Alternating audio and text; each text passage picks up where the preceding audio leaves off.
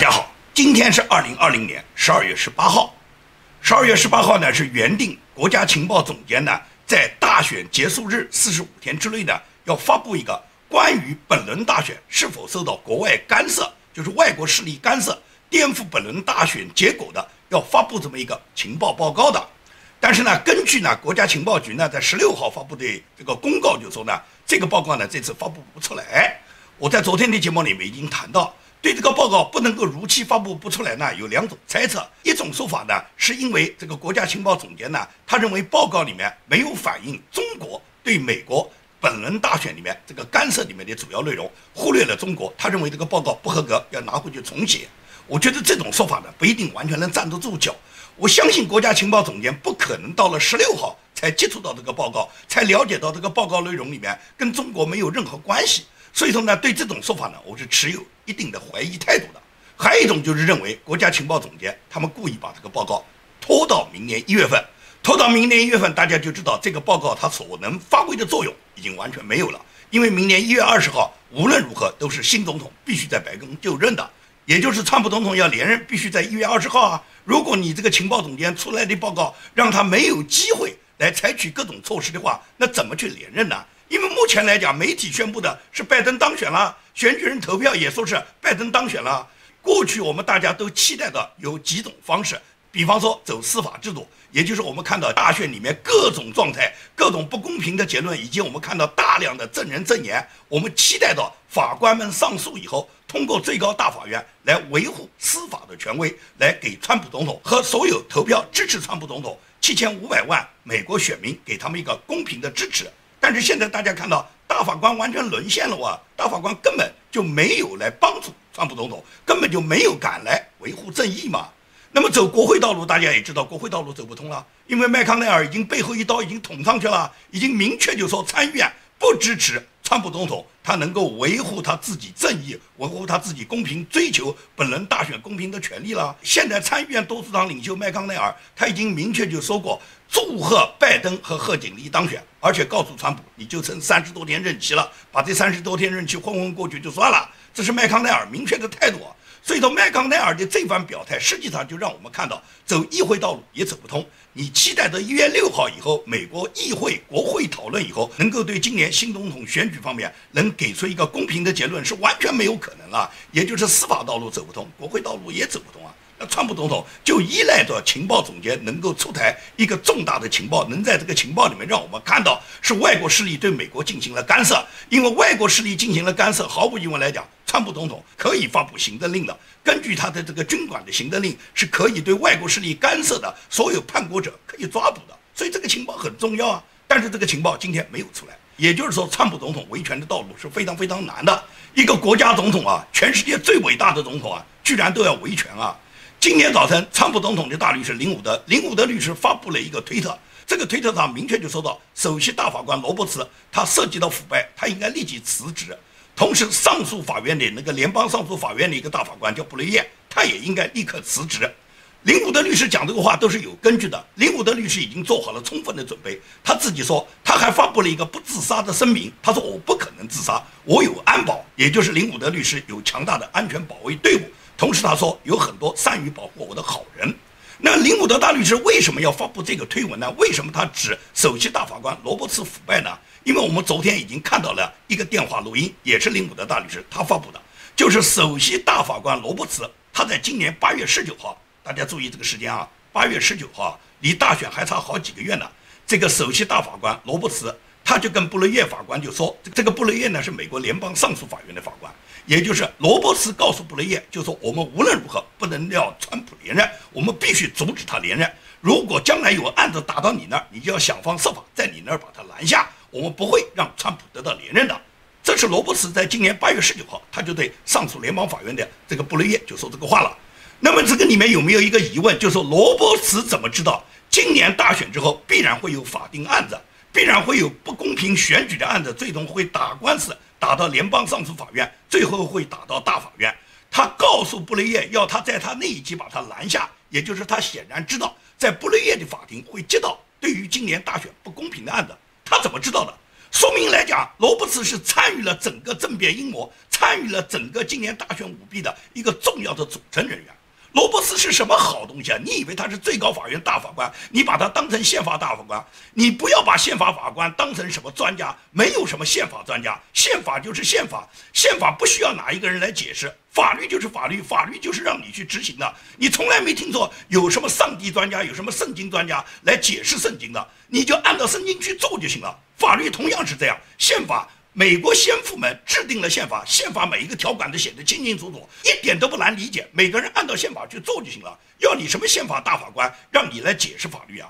这个罗伯茨是什么好东西呢？大家都知道，美国有一个富翁叫爱泼斯坦，爱泼斯坦有一个知名的小岛，他这个岛不是什么人都能上得去的，因为上到这个岛上的人基本上都是美国政商的名流，而到这个岛上去干什么呢？到这个岛上就是去淫乱的。因为这个岛上提供你吃喝嫖赌，而且这个岛上面不让任何人接触。这个岛上提供你所有的性贿赂，都是那些只有十二到十五岁之间的那些年轻少女。现在你就应该明白，为什么民主党一定要一定要出台有这么一条法律，也就是十二岁以上少女性交是合法化了。这样的话，爱泼斯坦才可以提供十二到十五岁的少女，供这些美国的政商名流到他的小岛上去淫乱了。上过这个小岛上知名的民主党的政商界的人物，人人皆知啊。克林顿就上过这个小岛啊，而保守派首席大法官罗伯茨，罗伯茨也上过这个小岛啊。你看他是保守派大法官，他表面上是保守派，实际上他是早就跟民主党沆瀣一气。他上那个岛上去干什么？他不是去淫乱去干什么呢？所以罗伯茨早就是他们这个政变团伙之一。因此来讲，罗伯茨在八月十九号有这么一个电话录音，一点都不奇怪。也就是他早就背叛了美国的法律。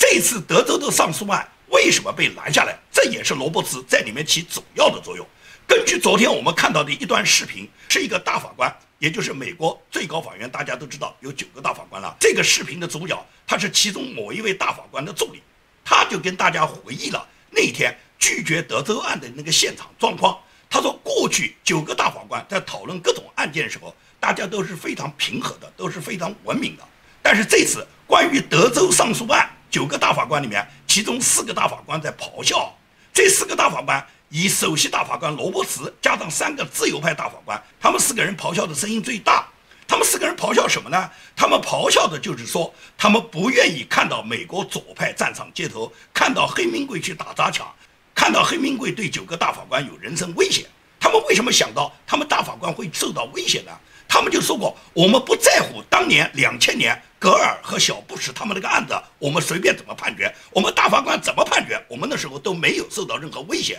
我们都没有什么担忧。美国人民那时候对我们的大法官所判决的东西也会去执行。而今年不一样了，今年有黑名贵啊，今年有左派上街敢打砸抢烧的啊。如果我们判了这个案子，我们接了这个案子，那么这些人对我们九个大法官进行人身攻击怎么办？也就是他们首先想到的是他们自己个人的安危。他们没有把国家的利益放在最高处，他们没有把宪法的利益放在最高处，他们没有忠于他们大法官的职守，他们现在不敢秉公断案，原来是怕受到威胁啊。那在美国也好，在全世界任何一个法官也好，你要想公正断案，你都有可能受到威胁。一个大法官怕被威胁，你不觉得这是荒唐吗？能够出现在美国最高法院的大法官，因为怕有人威胁他，他就不敢接这个案子了。这就是罗伯茨的强调啊，因为罗伯茨这么坚持，加上三个自由派大法官跟他一起复合，然后是川普总统提名的三个大法官全部叛变，那么最终就形成了七比二的决议，也就是驳回了德州案，就是德州案的我们不结，这个案子回到你们地方，让你们各州法院自己审，我们大法官不介入，我们不愿意让黑名贵来包围我们，我们不愿意黑名贵给我们制造危险。这就是大法官的担当。你觉得美国的宪法交给这九个大法官已经到了如此懦弱的地步？你觉得他们还是大法官吗？他们还是代表美国人民守护宪法的最后一道屏障吗？他们还能对得起最高法院大法官这个神圣的职位吗？完全没有了啊！所以罗伯茨这种人不要太肮脏啊！他能上爱泼斯坦的小岛，能够去性侵十二到十五岁的女生，并且这个女孩是性交合法化，因为民主党已经通过了决议啊，是性交合法化的。也就是他心安理得的享受合法化的性交，也就是罗伯茨就这样的人，就是这样的一个人。你觉得他是美国最高法院九个大法官的首席大法官，这是美国的耻辱啊！所以说，最高法院大法官你就不能期待他还会做出任何公正的案子。今天上午，也就是今天是礼拜五，今天最高法院大法官又判决了一个案子，这个案子以六比三表决，然后最终判处什么？是阻止川普总统从人口普查的关键指标里面排除那些无证移民的努力。大法官认为这样的努力为时过早，也就是拒绝了川普总统要求在人口普查的关键指标里面排除那些非法移民。这个案子打到了最高法院大法官，现在六比三把它驳回。也就是说，川普总统无论他通过哪个州，他想努力，他想上诉什么案子，最终到了最高法院大法官总归是驳回，总归是拒绝，也就是司法道路完全走不通。议会道路我刚才已经解释过了，麦康奈尔的背叛不简简单单是背叛，麦康奈尔是跟民主党的勾兑。麦康奈尔跟民主党是要共同保护他们未来的利益。麦康奈尔为什么要保护这个利益？我在昨天的节目里面讲过，凡是美国，不光是美国，全世界各个国家，也就是西方盟国，只要这个国家里面的政商名人，你娶的老婆是华人的，不管你这个老婆的华人是中国大陆出来的，还是中国台湾的，还是那些越南啊、东南亚、马来西亚、新加坡啊，只要你是华人，只要你的祖先是中国人，那么毫无疑问来讲，中共都能够有办法。接近你的家族，接近你本人，最终把你搞定。而搞定你的目的，就是要搞定你的丈夫，因为你的丈夫是美国或者是美国的盟国、西方盟国里面重要的政商领袖嘛。那么搞定你的丈夫，最终就是影响你们国家的政局。毫无疑问来讲，我们所看到的美国的最典型的就是麦康奈尔，他的老婆是赵小兰，也就是赵小兰这个家族早就通过中共的勾兑以后，已经搞定了麦康奈尔。几十年来，麦康奈尔是按照中共的指挥棒在转的，所以说麦康奈尔在关键时候捅川普一刀，去维护拜登的利益，去维护中共的利益是理所当然的。那么除了麦康奈尔，我们看到的扎克伯格嘛，扎克伯格的老婆娶的也是一个华裔嘛，也是个华人嘛。那么扎克伯格在本轮大选里面拿出了十来亿美金。来帮助民主党去作假，然后最终把川普挤出局。所以扎克伯格的表现也来自于他的老婆跟中共的密切的勾兑。这是我指的扎克伯格。至于默多克，大家就更清楚了。默多克的老婆娶的是邓文迪了。邓文迪嫁给默多克以后，这么多年来可以讲深耕美国政坛。在美国政坛，邓文迪是没有哪一个大款他交不上去，没有哪个政商领袖他升不进去。所以说，由于邓文迪的功夫。导致了默多克他所控制的所有的新闻媒体都是一边倒的去抨击川普，一边倒的去踩川普嘛？这个现象不是很明显吗？所以这些例子我不要举那么多，大家一看就明白了。因此，在这种情况下，可以讲美国绝大部分的媒体也好，政商领袖也好，除了民主党控制的这个途径，那么中共他所渗透到的每一个环节，包括共和党建制派大佬，到了这个时候都是属于对川普是落井下石、众叛亲离的关系。因此来讲，川普总统要维护正义是非常非常难的，而且整个媒体他除了一边倒的去抹黑川普之外，另外还还会嫁祸于人啊。最近整个海外媒体，尤其是美国的媒体，不断的去登亨特拜登他这个硬盘门的事情，而且他们在背后把他嫁祸为川普，说是川普干的这个事。因此，川普总统昨天他就发表了一个推文，他在这个推文里面就说：“我与拜登家族这次的潜在起诉没有关系，这只是更多的假新闻。”其实我所看到的这一切的发生，都觉得很悲哀，因为最近媒体可以讲铺天盖地的，尤其是主流媒体啊，在爆料拜登和拜登家族就亨特拜登的各种丑闻。这种丑闻他们都想办法要嫁祸川普，其实是拜登身边的人急不可耐，希望呢给拜登制造各种丑闻，以后让拜登接棒以后，很快把拜登弄下台，让贺锦丽上。让贺锦丽上了以后，最终任命奥巴马为副总统，然后贺锦丽和奥巴马继续搞烂美国，把美国腐败下去，这是他们民主党最大的阴谋。有很多人不同意我这个说法，说是民主党也是为了美国好，凭什么就说民主党执政就是为了搞乱美国？那你说民主党不是搞乱美国？请问拜登他宣称上台一百天之内就把两千一百万非法移民就让他合法化，这不是搞乱美国是什么？这两千一百万非法移民。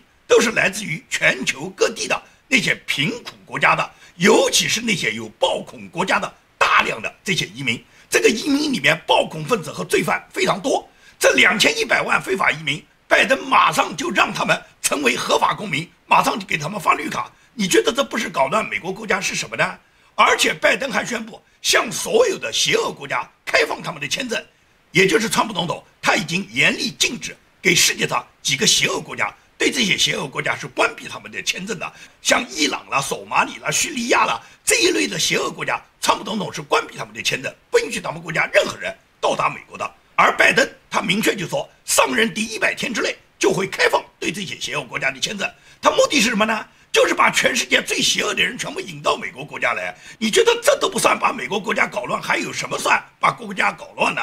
打个比方说，就是你自己生活在一个村里面，你们选的那个村长，他把你们隔壁的所有邻村的那些流氓无赖、那些强奸犯、那些抢劫犯，全部引到你们村里面，到你们村里面烧杀抢掠，然后你说还不是把你们那个村子搞坏吗？所以说，拜登就是这么干的嘛，民主党就是这么干的嘛，他们的政策就在这，他们要把这个大量的非法移民全部引到美国来，把美国的国境大开，要把边境墙拆掉，要让所有的邪恶国家的人可以到达美国来，并且把现在已经到达美国的两千一百万这些非法移民全部给他们身份啊，目的就是把美国搞瘫痪嘛，就是把美国从过去传统的遵循基督教的国家，能够把它变成一个大杂烩嘛。美国的传统，美国的宪法是给什么人制定的？美国的宪法二百多年来之所以优越，是因为美国这二百多年来，他所培养的、所遵守这个宪法的，都是遵循上帝、遵循基督教，是那种自身自律修养都很好，而且能按照基督文化来成为他们自己行为准则，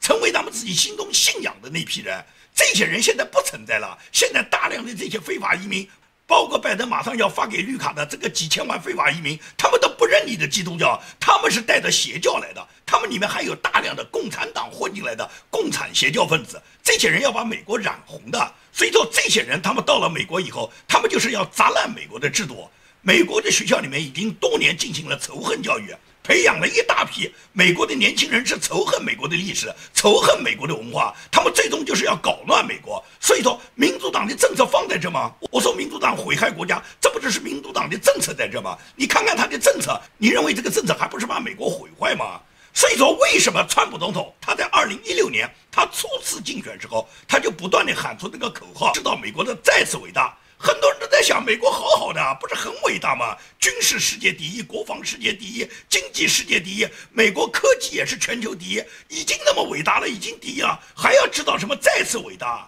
但是你现在回头再来想想，川普的要求知道美国再次伟大，川普这个话就有什么道理？不是经济强大，不是国防强大，不是科技强大。关键是信仰要强大，关键是每个人的道德要强大。如果道德瘫痪了，如果美国的自由不存在了，那么美国还伟大在哪里呢？美国的伟大是在于人民能做主，人民有自由。而今天你知道美国连一个选举公平都没有，美国的自由，美国的伟大在哪里呢？美国最高法院的大法官，这个代表着美国最高宪法的美国神圣职位的九个大法官，居然怕左派闹事，怕黑命贵哦！左派一闹事，他们就怕他们人生受到威胁，他们就不敢担当，就不敢接案子了。他们不怕保守派闹事，他们知道美国的保守派都是那种遵循规则的，保守派都是规规矩矩的，也就是你们怎么判，保守派都给你忍了。你搞错没有？保守派是遵守美国宪法的。也是最能捍卫美国宪法的。当他们认为宪法受到破坏，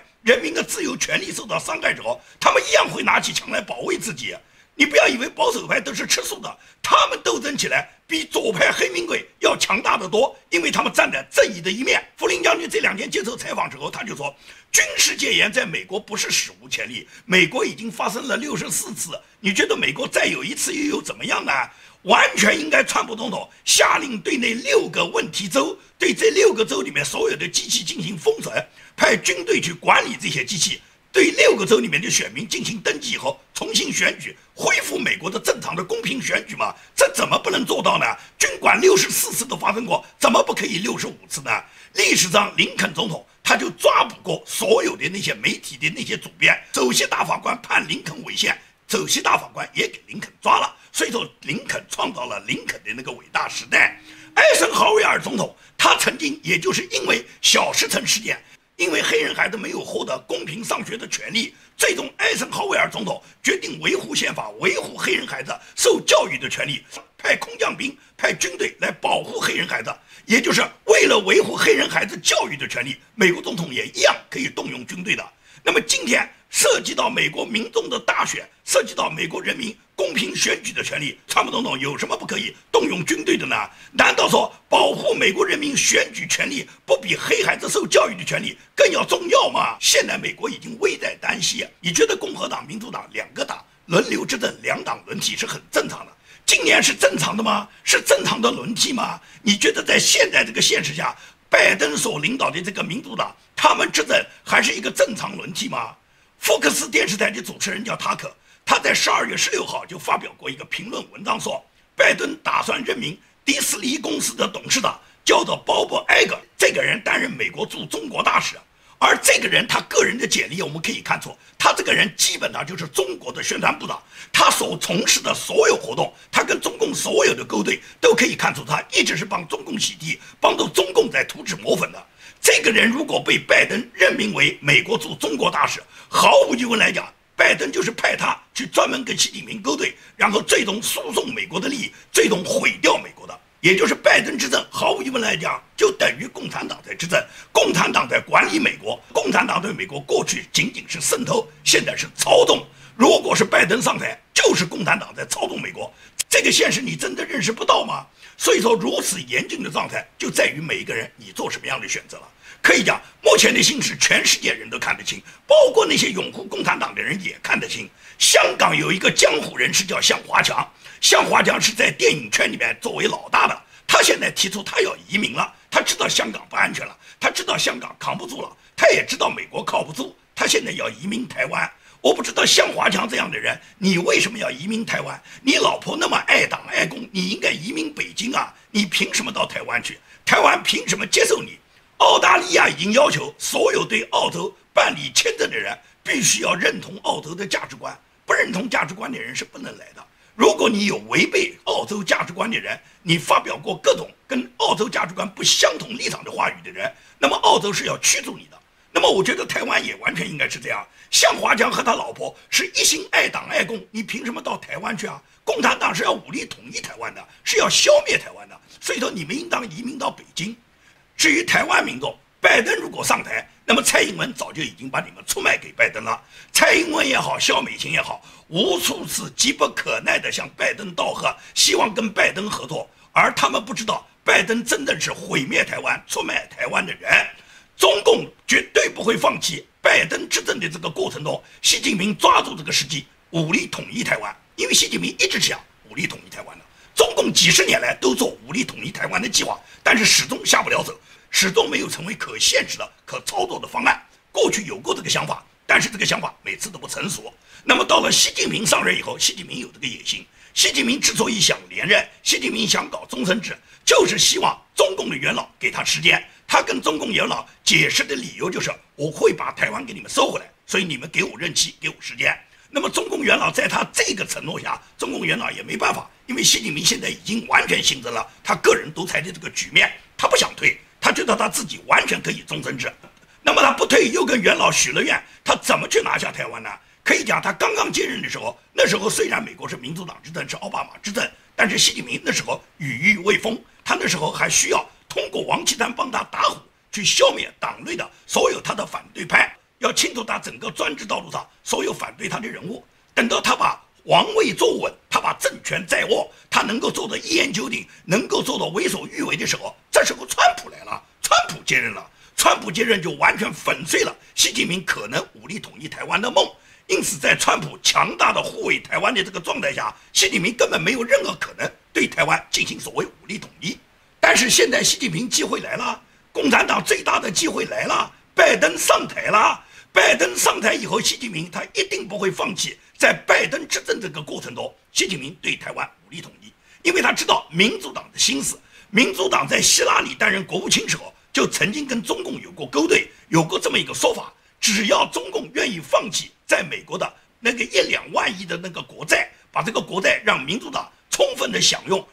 占有这个国债以后，他们可以扩大他们的财政基础，然后把这个财政去发福利啊，民主党重保私囊，民主党就为了维护他自己的选民政策，去给这些无业游民，把这些非法移民通通给他们发了绿卡以后，然后用这些资金来给他们扩充选票啊。所以说，希拉里肯定愿意这么去做。而前提就是获得了中共这一两万亿的国债以后，然后放弃台湾。台湾你们想怎么搞，你们怎么搞吧。你们统一台湾之后，美国最多是谴责两声，谴责两声不就过去了吗？那么民主党对谴责这种事做的不要太多啊。那个南希·普洛西这一辈子不都在谴责吗？什么时候他们不在谴责啊？但是你看他什么时候拿出过行动呢？所以说，拜登早就做好，一旦中共武力统一台湾，那么拜登谴责两句就完了。只要是拜登做到这一点，中共毫不犹豫就会武力统一台湾。可以讲，中共早就做了大方面的预案。中共已经准备调集上千万的中国那些贫困地区的那些平民，而这些人都是小粉红，这些人都是拥护共产党，这些人都是红卫兵，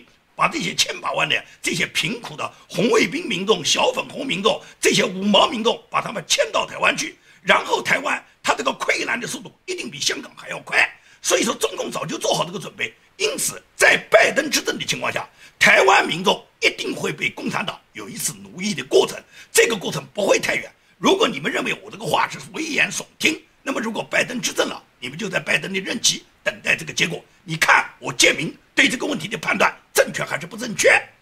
好，今天的节目呢，我就跟大家讲到这里，谢谢大家。